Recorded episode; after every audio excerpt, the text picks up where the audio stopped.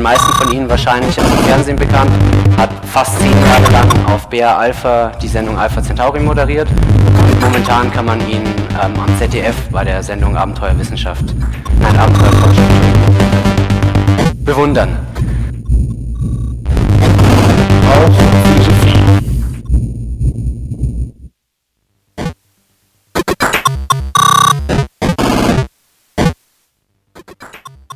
Jetzt, jetzt, jetzt. Ah, also ich hatte großartig gesagt. Nur groß. Ich hatte nicht, es ist noch nichts sonst passiert. Ja, ich will noch mal so gucken, wie sie so vor dem Vortrag aussehen. Das ist ja ein komischer Vortragstitel. Ich weiß nicht, ist, er ist noch nicht erschienen. Er erscheint auch nicht. Ähm, der Vortragstitel war Wir irren uns empor. Oder warum ist die Physik so erfolgreich? Der wunderbare Satz Wir irren uns empor stammt von meinem Kollegen Gerhard Vollmer, ein Philosoph, der in Gießen und in Braunschweig gearbeitet hat und der, der sich einen großen Namen damit gemacht hat, herauszufinden, wie die Methodik von Naturwissenschaften eigentlich ist und äh, was nun eigentlich dahinter steckt, hinter dieser merkwürdigen Wissenschaft. Mit anderen Worten, in diesem Vortrag kriegen Sie nicht nur Physik präsentiert, das ist die eine Seite, sondern durchaus auch Philosophie. Also es nicht ohne Philosophie abgehen, denn die Philosophie als die Mutter aller Wissenschaften ist lange Zeit auch das Feld der Physiker gewesen, in dem es nämlich experimentelle Philosophie war. Und was jetzt bei diesem Vortrag passieren wird, ist folgendes. Ich muss nur aufpassen, dass ich mich während dem Vortrag nicht, dass ich nicht stolpere. Das ist eine gefährliche Bühne.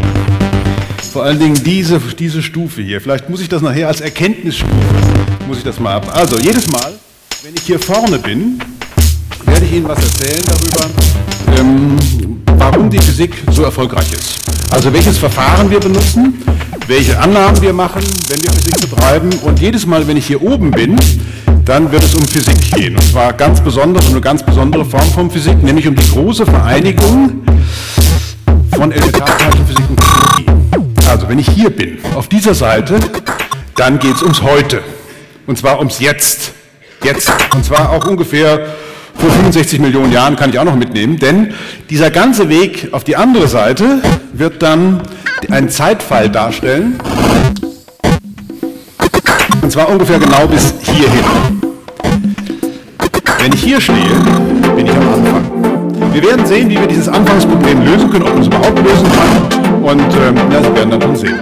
Also, ach so, ich sollte mal vielleicht noch sagen, im Anschluss an den Vortrag gibt es nichts zu essen und zu trinken, aber Sie können noch Fragen stellen. Gut. Also, legen wir los.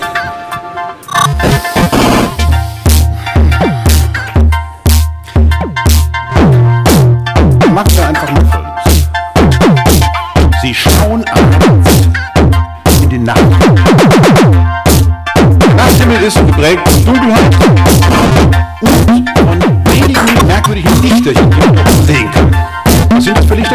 paar Planeten, das sind eben so Scheiben, die funkeln nicht, aber der Rest funkelt. Was bedeutet das? Das bedeutet, dass das Licht dieses Sterns, oder sind die Sterne, die da oben sind, zu ihrem Auge kommt. Naja, dann ist na gut, so ein Stern. Hm. Sehe andere Lichter auch. Das Irre ist nun, dass Ihnen die Astronomen sagen, diese Sterne seien teilweise Tausende, um nicht zu sagen Abertausende von Lichtjahren von uns entfernt. Das bedeutet mit anderen Worten, dass dieses Licht über eine unglaublich lange Strecke, denn ein Lichtjahr sind 365 Tage mal 86.400 Sekunden mal 300.000 Kilometer pro Sekunde, können Sie das schnell ausrechnen, falls Sie Ihr iPad dabei haben oder iPod oder irgendjemand anrufen wollen. Da werden Sie sehen, das ist eine ziemlich große Zahl. Und ganz offenbar gibt es zwischen Ihrem Auge, und darauf kommt es jetzt an, zwischen Ihrem Auge und diesem Stern gibt es offenbar nichts, was das Licht in seiner Ausbreitung behindert hätte. Denn wenn dem so wäre, dann würden Sie das Licht nicht, würden Sie den Stern nicht sehen. Das bedeutet, das heutige Universum ist völlig leer. Sowas von leer, Sie machen sich keine Vorstellung.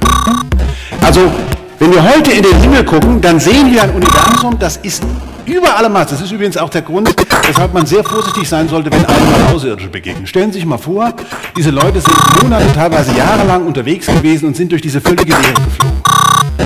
Die wollen hier unten die Sau rauslassen. Stellen Sie, stellen, Sie, stellen Sie mal vor, Sie fliegen jahrelang mit irgendwelchen Leuten, die am Anfang Ihre Freunde gewesen sind. Ja, Brenner ist das. Überlegen Sie doch mal. Überlegen Sie. Sie fliegen sieben oder acht Jahre in so einer, in so einer Alubüchse irgendwie durch das totale Nichts. Und Sie können nicht lüften.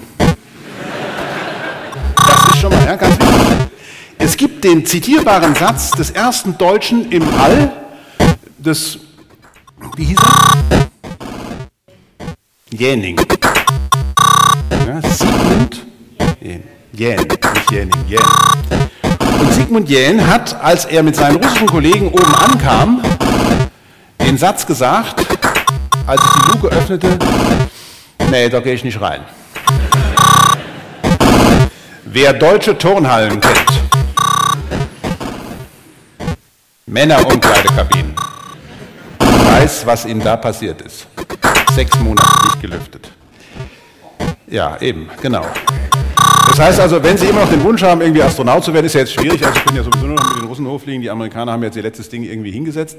Äh, dann begegnen Sie einer Welt, die ganz anders ist als der Welt. Und wir begegnen tatsächlich mit diesem abendlichen Blick in den Nachthimmel einem Kosmos, der sehr merkwürdige Eigenschaften hat. Und welche Eigenschaften hat er, wenn wir gleich noch dazu kommen? Aber momentan ist er total leer. Stephen Hawking hat mal gesagt, diese Leere des Universums wäre eigentlich ein Argument dafür, dass wir nicht allein sein können. Das wäre ja alles Platzverschwendung.